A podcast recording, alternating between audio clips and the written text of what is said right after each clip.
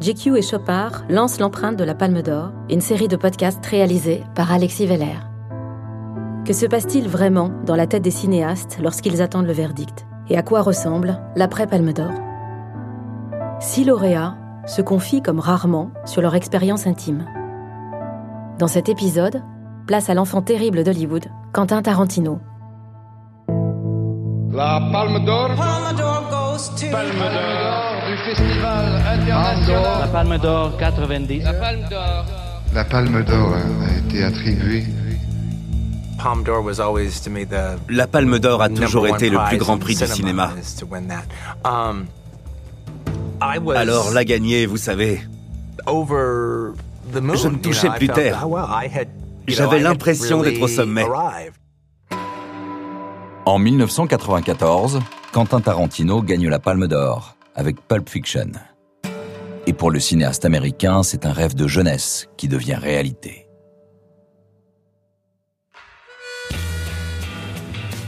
Quand je contacte l'assistante de Tarantino dans l'espoir d'évoquer avec lui la Palme d'Or, ce n'est pas gagné.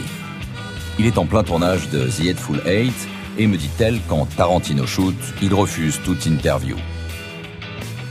Mais quelques jours plus tard, surprise, j'ai son accord. La Palme d'Or lui a donné sa plus belle émotion de cinéaste, alors il accepte de rompre exceptionnellement avec une règle qu'il s'est toujours imposée. Rendez-vous est pris dans les studios de Los Angeles.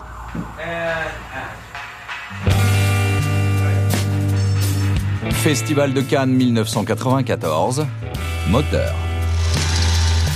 Je voulais remporter la Palme d'Or. mais les bruits sur la croisette disaient que Red de Kislovski était le favori. Il est vrai que Trois couleurs rouges du réalisateur polonais fait figure d'immenses favoris. Quentin Tarantino lui-même n'y croit pas. À 31 ans, c'est un jeune réalisateur qui dépoussière le cinéma d'auteur un peu trop classique. Pulp Fiction, c'est beaucoup d'hémoglobine, une cadence effrénée, des personnages hauts en couleur, presque de la BD. Alors il a bien conscience que son cinéma ne peut pas plaire à tout le monde. Je savais bien que si 9 ou 12 membres d'un jury devaient se réunir et décider si je devais gagner, ce serait difficile. Même si je le voulais absolument, j'étais très sceptique quant à mes chances de gagner.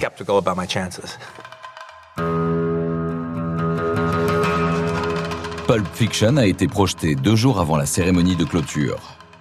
Déjà de nombreuses voix un peu frileuses ont dénoncé la violence d'un cinéma qu'ils jugent, eux, de bas étage. À quelques heures du début de la remise des prix, Tarantino n'a aucune nouvelle du président du festival. Il est sur le départ et s'arrange pour que cela se sache.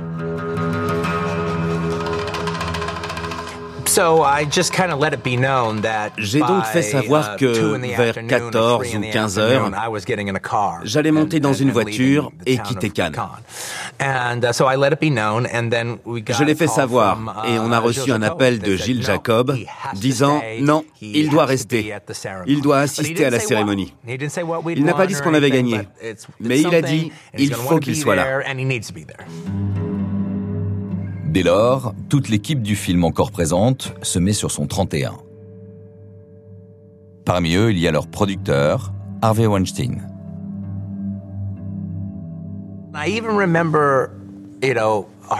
Je me souviens même de Harvey Weinstein au tout début de la cérémonie disant c'est presque sûr que le Polak va gagner la Palme d'Or. Et soit c'est Travolta qui aura le prix d'interprétation, soit c'est toi qui remporteras le prix de la mise en scène, au moins le prix du scénario. Et tu seras content, non? Tu seras content avec ça. Oui, oui, je serai content. Contrairement à ce qu'il fait croire, Tarantino n'a qu'une seule chose en tête désormais, la Palme d'Or. Et lors de la cérémonie, à chaque remise de prix, il espère ne pas être cité, tout du moins le plus tard possible. La cérémonie dure maintenant depuis plus d'une heure. Il ne reste que deux récompenses à décerner, le Grand Prix et la Palme d'Or. Et ni Pulp Fiction, ni le favori rouge n'ont encore été primés.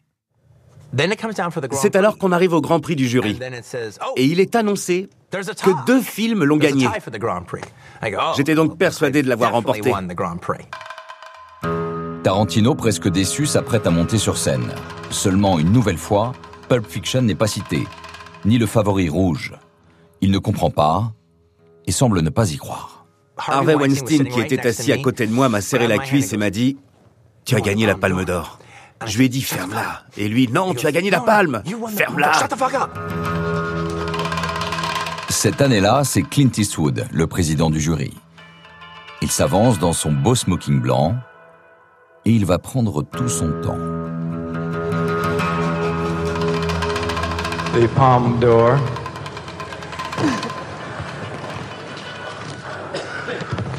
goes to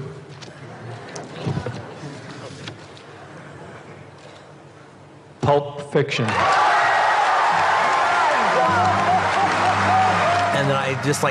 J'ai sauté de mon siège.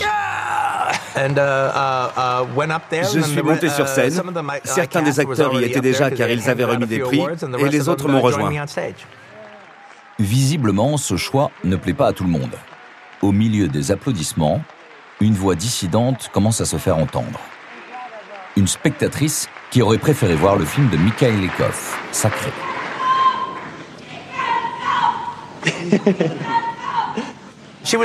Il y avait cette femme qui criait McKellicoff, C'était bizarre.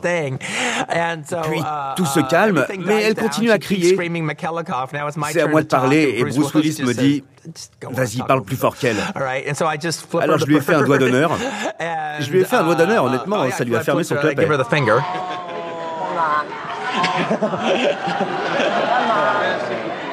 Uh, Et puis j'ai fait mon petit discours. Avec son deuxième film, Quentin Tarantino vient de faire une entrée fracassante dans le monde du cinéma. Il se souvient de l'immense fête improvisée à l'hôtel du Cap et d'un Bruce Willis déchaîné. On a fait la fête à l'hôtel du Cap. Bruce Willis Bruce Willis a ouvert un compte et a dit Laissez l'hôtel ouvert, on va faire la fête toute la nuit. Il n'avait rien pour la musique, alors Bruce est monté dans sa chambre et on est revenu avec une sono. On a transformé le hall de l'hôtel en Bruno's Bar, un petit bar du New Jersey. On a mis de la musique, dansé et fait la fête comme des fous jusqu'au lever du jour.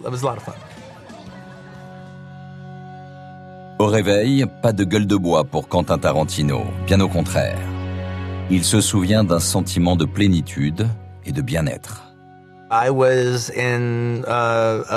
J'étais entré au Panthéon du cinéma parce que j'avais gagné la Palme d'Or. Je faisais partie du club des grands réalisateurs de l'histoire du cinéma. Et désormais, je serai toujours connu comme un lauréat de la Palme d'Or. Une Palme d'Or comme une fierté, un trophée qui garde encore aujourd'hui une place toute privilégiée. J'ai une étagère sur laquelle se trouvent la plupart de mes prix. Mais j'ai mis la palme d'or dans un endroit à part. Elle est posée sur ma cheminée dans mon salon. L'empreinte de la palme d'or est éternelle.